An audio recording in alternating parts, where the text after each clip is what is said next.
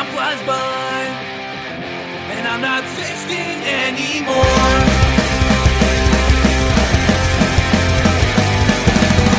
As time flies by, and I'm getting weak, and I'm not 16 anymore. With the best years ahead of me. Olá, pessoal, bem-vindos a mais um episódio Meio Crimes. Hoje sou somente eu, a Bruna. É um mini episódio, mas eu tenho alguns recadinhos. É, primeiramente, eu quero agradecer a todo mundo que me mandou recado quando eu disse que estava com problema de saúde. É, explicando rapidinho, na sexta-feira de manhã eu fiz um exame, eu estava com uma dor na, na panturrilha já desde janeiro, que era constante, sempre que eu fazia muito esforço, doía. E eu fui fazer um ultrassom para ver o que era e eu descobri que eu tenho trombose. E é potencialmente grave, né? Porque tem risco de é, o coágulo subir da embolia pulmonar. E aí, no mesmo dia, já eu já consegui consulta com o médico, já tô fazendo tratamento, tomando remédio bem certinho. Então, muito obrigado para todo mundo que se preocupou. É, pedir desculpa, né? Porque não deu para gravar, porque fiquei na função disso. Eu já tô bem, foi só um susto muito grande mesmo. Então, outro recado? Não tem outro recado, era só isso mesmo, só agradecer vocês. E então vamos pro episódio de hoje, que a Fábia tinha escrito semana passada para eu gravar na sexta, e aí então ficou para hoje. É, por consequência disso tudo também, a gente não conseguiu escrever um episódio principal, né, um grande. Então vai esse mini mesmo, mas semana que vem a gente volta ao normal. Essa semana vai ter dois minis, só para não deixar você sem nada também, né? E mas acho que é isso, então. Só isso. Agradecer vocês todos, só dizer que não precisa se preocupar, eu tô bem. E vamos para o episódio de hoje, que é sobre o massacre de Realengo.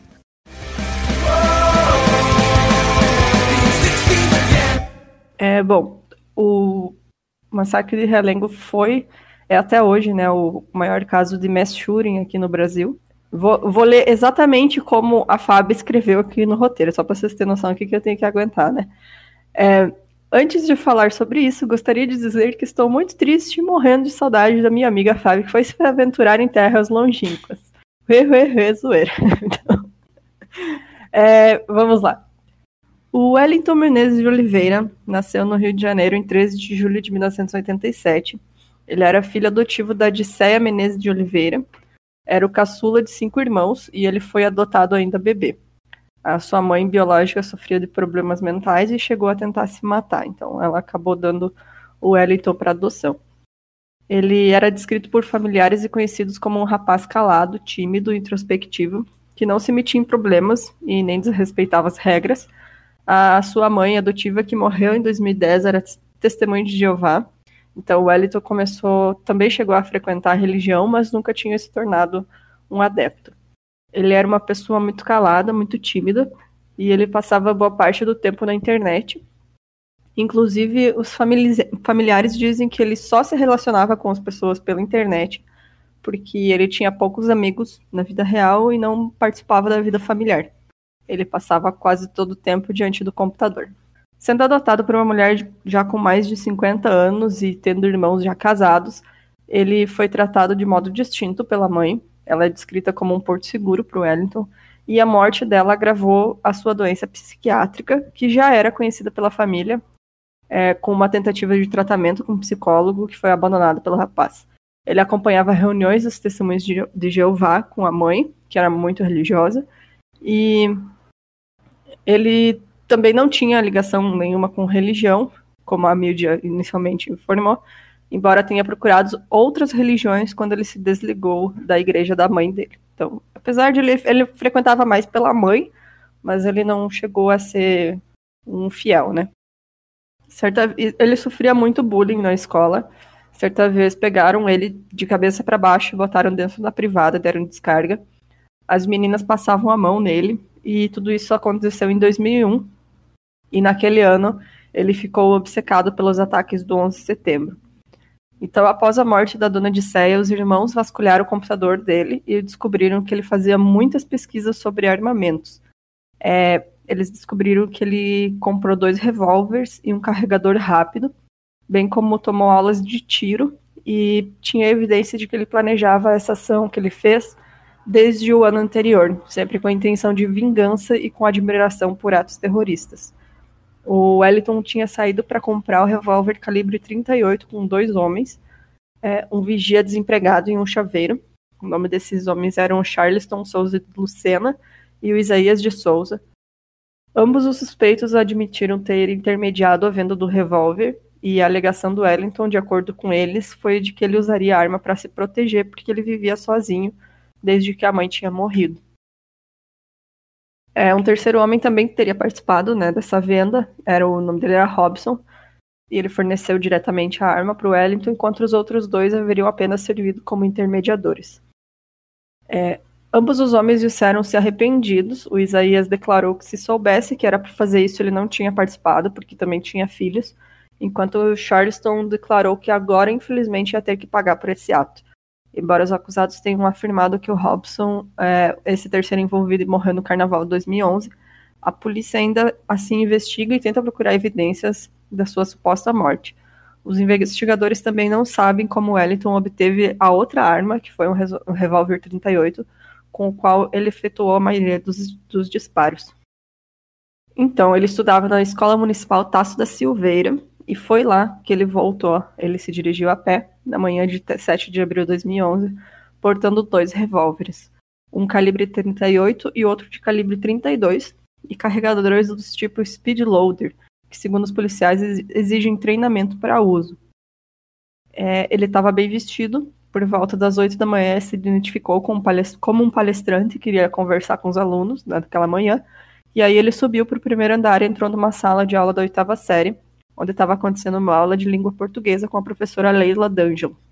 O Wellington entrou sem pedir licença, calmamente, e entrou, então pegou suas armas, uma em cada mão, e começou a atirar nos alunos, nos braços e pernas dos meninos e na cabeça das meninas. Ele visou matar somente as meninas.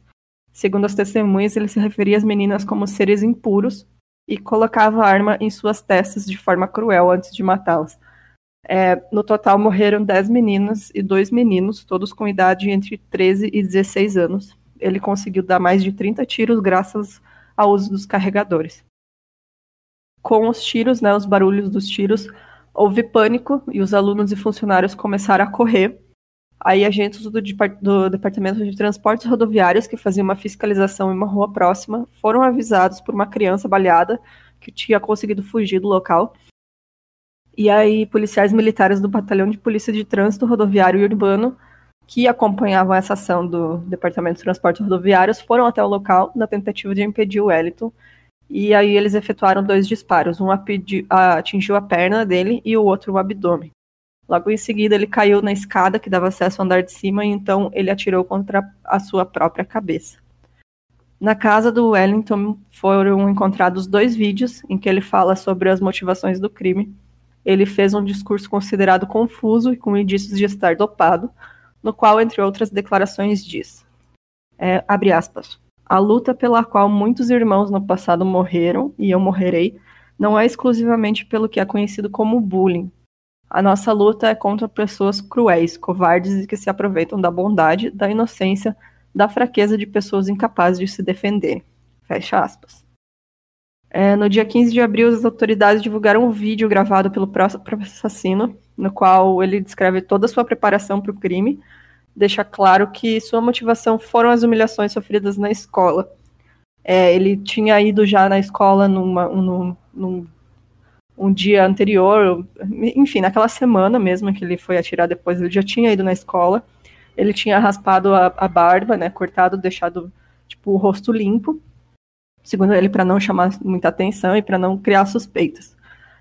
É, eu vou aqui ler então a carta que ele deixou, que foi a carta, carta de suicídio, que diz também sobre as motivações dele. Primeiramente, deverão saber que os impuros não poderão me tocar sem luvas.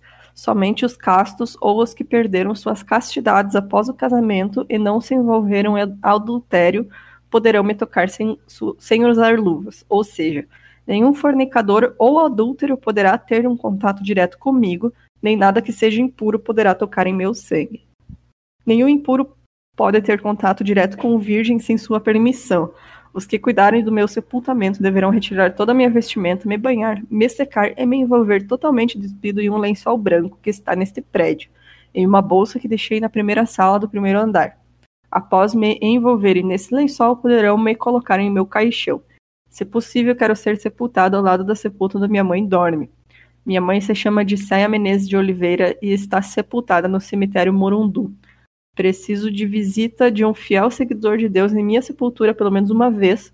Preciso que ele ore diante de minha sepultura pedindo perdão de Deus pelo que eu fiz, rogando para que na sua vinda Jesus me desperte do sono da morte para a vida eterna. Eu deixei uma casa em Sepetiba na qual nenhum familiar precisa. Existem instituições pobres financiadas por pessoas generosas que cuidam de animais abandonados. Eu quero que esse espaço onde eu passei meus últimos meses seja doado a uma dessas instituições, pois os animais são seres muito desprezados e precisam muito mais de proteção e carinho do que seres humanos, que possuem a vantagem de poder se comunicar, trabalhar para se alimentarem. Por isso, o que o, os que se apropriarem da minha casa, eu peço por favor que tenham bom senso e cumpram o meu pedido. Por cumprindo o meu pedido, automaticamente estarão cumprindo a vontade dos pais que desejavam passar esse imóvel para meu nome e todos sabem disso. Se não cumprirem meu pedido, automaticamente serão desrespeitando a vontade dos pais, o que prova que vocês não têm nenhuma consideração pelos nossos pais que já dormem. Eu acredito que todos vocês tenham alguma consideração pelos nossos pais. Provem isso fazendo o que eu pedi.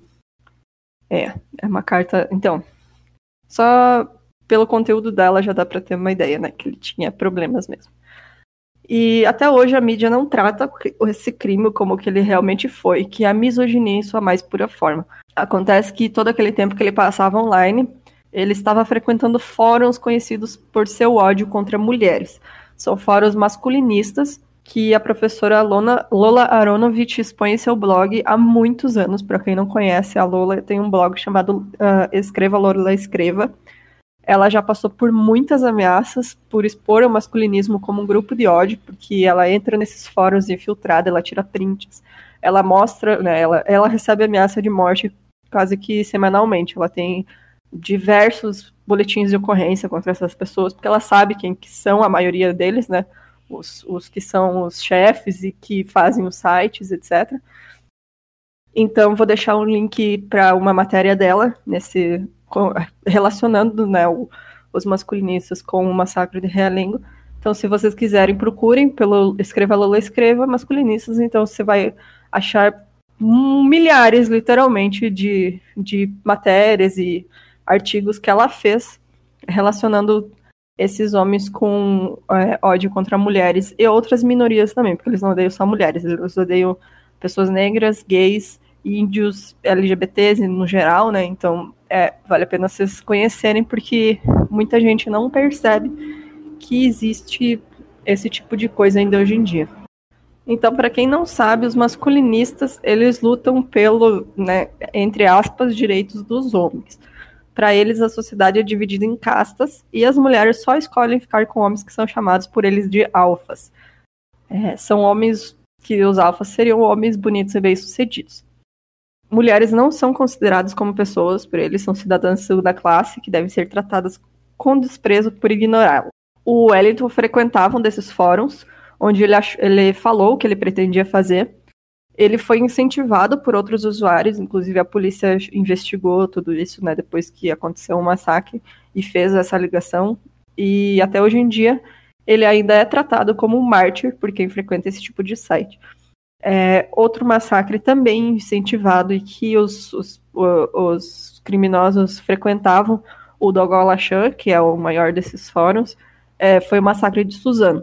Então já foram mais o, existem vários gringos também, né, que foram relacionados com esse tipo de site. É, outro caso muito famoso também relacionado com isso foi o Alex Roger, que também saiu atirando em várias mulheres na rua, né? Porque esses caras eles passam a vida é, aprendendo que eles são merecedores de mulheres, porque eles não precisam fazer esforço nenhum, que mulher é, seria tipo um prêmio que eles devem receber automaticamente ao fazer coisas boas. E aí, quando eles não recebem esse prêmio, quando eles percebem que né, mulher não é uma maquininha onde você deposita moeda e recebe sexo, é, esses caras não sabem lidar com frustração e aí eles acabam nessa se autoalimentando com esse ódio online e que às vezes resulta, né, quando existem esses casos de pessoas com, com problemas psicológicos anteriores. Ou não, né, não precisa ter problema também para chegar nesse ponto, e aí esses caras descontam a raiva deles matando outras pessoas.